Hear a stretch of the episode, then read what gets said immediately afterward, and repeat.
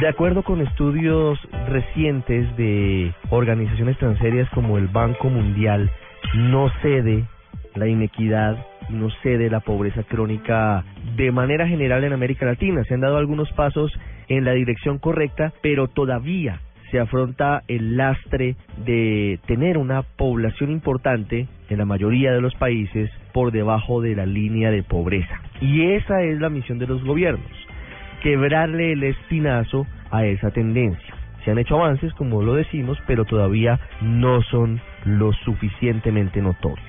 Quienes han estudiado, como lo decimos, este fenómeno desde hace bastantes años son los expertos del Banco Mundial y uno de ellos, el que se ha encargado de liderar la más reciente investigación sobre el ciclo de la pobreza crónica en nuestro continente, en nuestra América, es Ruinos Bakis. Él es eh, economista líder del grupo de pobreza y unidad de inequidad de las investigaciones que adelanta el Banco Mundial.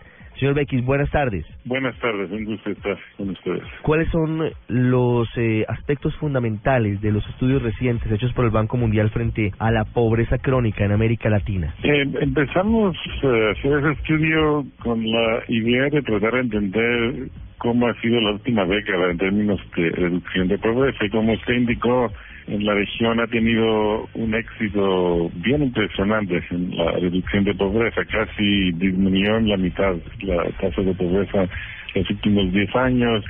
Ha sido una década donde también la desigualdad por primera vez eh, ha tenido disminución importante. Eh, y nos quedamos fecundando la idea si aún así un éxito tan importante también ligado con la estabilidad y el crecimiento económico de la década y también está ligado con un esfuerzo de los gobiernos en la región en términos de añadir gasto y números de programas que tienen que ver con temas de pobreza. Eh, aún así, en la región, un, un 25% de personas siguen bajo de la línea de pobreza. Así que tenemos esa pregunta en ese nuevo nuevo estudio. De estos 25%, estos eh, son personas que siempre han estado bajo la línea de pobreza o son personas que son, digamos, los nuevos pobres, que eran personas que no eran pobres, pero quizás a través de un choque eh, han entrado en la pobreza. Y, y para dar respuesta a esa pregunta, nuestras herramientas típicas que tenemos para hacer ese tipo de análisis no, no podemos hacerlas porque los datos que tenemos no siguen familias durante muchos años, solo tenemos fotos de pobreza. Entonces lo que hemos intentado hacer es justo usar algunas eh, metodologías estadísticas para definir ese 25% en la porción donde son pobres crónicos, es decir, que nunca eh, salieron de pobreza, y el porcentaje que son los nuevos pobres que han caído de pobreza. Y cuando hacemos eso, eh, de ese 25% de pobreza, un 21% que es básicamente uno de cada cinco eh, latinoamericanos hoy en día viven en un estado de persistencia de pobreza. El hecho de que estén por debajo de la línea de pobreza 130 millones de personas en América Latina subsistiendo con menos de 4 dólares al día de ingreso, plantea muchas preguntas. Eh, ustedes eh, ¿Cómo ven lo que están haciendo los gobiernos latinoamericanos para erradicar la pobreza o por lo menos para reducirla sustancialmente? Se han hecho esfuerzos y eso eventualmente puede haber dado algunos frutos, pero todavía no se toca el fondo de esos pobres crónicos. ¿Por qué? Sí, no, exacto. Y, y, solo para aclarar, entonces hoy en día hay alrededor de 150 millones de personas en estado de pobreza, los cuales 130 han estado en pobreza toda la última década. Es un poco el, el, el, hecho que encontramos en el estudio. Y como usted diría, veamos tres canales donde explica esa persistencia en pobreza. Uno es, es tema de, de dotaciones, de, de, de, qué capacidad y qué herramientas tienen los mismos familias para para acceder a buenos trabajos, para generar ingresos, eh, para enviar a sus hijos a la escuela, etcétera. Y ahí encontramos que todavía para esa población eh, siguen con bajas tasas de, asistencia, de, que sus jefes hogares tienen mucho menos educación, lo cual implica que van a tener trabajos que quizás están en unos sectores con, con más baja productividad, por ejemplo. Entonces no son los, los mismos, los buenos trabajos que uno puede acceder para generar ingresos y, tener una movilidad eh, económica. El segundo punto es donde viven estas familias. Estas familias viven en contextos eh, donde la infraestructura, la conectividad con el resto de la economía, los trabajos buenos no existen de la misma manera que existen en los lugares donde ha sido mejoras. Y entonces también no solo tus propias capacidades, pero también el contexto donde uno vive también tiene un impacto eh, importante en esa persistencia.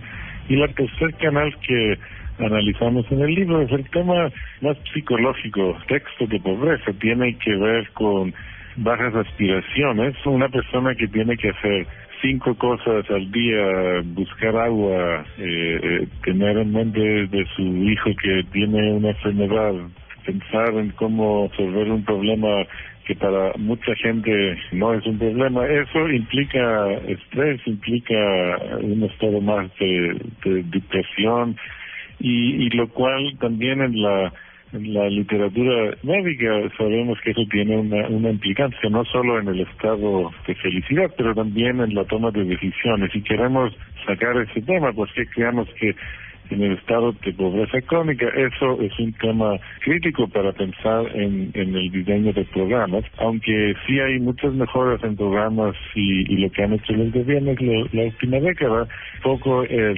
punto clave del estudio es decir que quizás para ese último, la última milla que son los 25 el, población restante que en estado de pobreza y especialmente en pobreza crónica, quizás necesitamos hacer algo un poco más intensivo, un poco más especializado para esa población. Una última pregunta, señor Beikis, agradeciendo estos minutos para los oyentes de Blue Radio en todo el país. ¿Cómo está Colombia en este estudio del Banco Mundial en materia de pobreza crónica? ¿Y cómo ven los esfuerzos que ha hecho el gobierno nacional a través de programas como los que buscan beneficiar a la primera infancia para evitar que continúe esa espiral de, de pobreza que va lamentablemente de generación en generación? Sí, justo ese tema intergeneracional es un tema que tocamos en, en, el estudio. El, eh, obviamente parte del canal de pobreza va de generación a generación y, y sabemos que en la región hay, hay una relación muy muy fuerte sobre eso y lo y lo y lo hemos visto en varias ocasiones por ejemplo la, hay una relación muy fuerte donde la aspiración la aspiración de un padre para sus hijos puede afectar la aspiración del mismo hijo y eso puede generar no solo que un, padre o una madre eh, ofrecen de una manera oportunidades distintas dado su contexto, pero que también eso afecta las mismas aspiraciones que el mismo niño o niña quiere de su vida. Y vemos muy claramente que hay una brecha grande en las familias donde los niños eh, crecen, donde están en estado de pobreza crónica, tienen mucho menos oportunidades de las familias con niños que han logrado salir de la de, pobreza. Y ahí entonces entra un, un, punto importante sobre cómo los programas en desarrollo infantil pueden coordinar mucho mejor, eh, o no solo en, en cantidad, pero especialmente en calidad, eh, para ofrecer no solo la parte de estimulación que pueden hacer, pero también conectarlo con el sistema de salud, eh, el sistema de, de, de otros servicios y justo es uno de los temas clave creo que tocamos, es, es el tema de coordinar eh, para que varios programas y varios servicios puedan llegar a una familia de manera sintonizada a la misma vez, que es, es el clave para ayudar a esas familias eh, tener oportunidades para generar mejores ingresos y para investir de manera más efectiva para sus hijos. Es Rinus Beikis, investigador jefe del Banco Mundial para Asuntos de pobreza e inequidad, el hombre que ha estado siguiéndole el paso a lo que ocurre en América Latina con este fenómeno. Señor X, muchas gracias. Gracias a ustedes.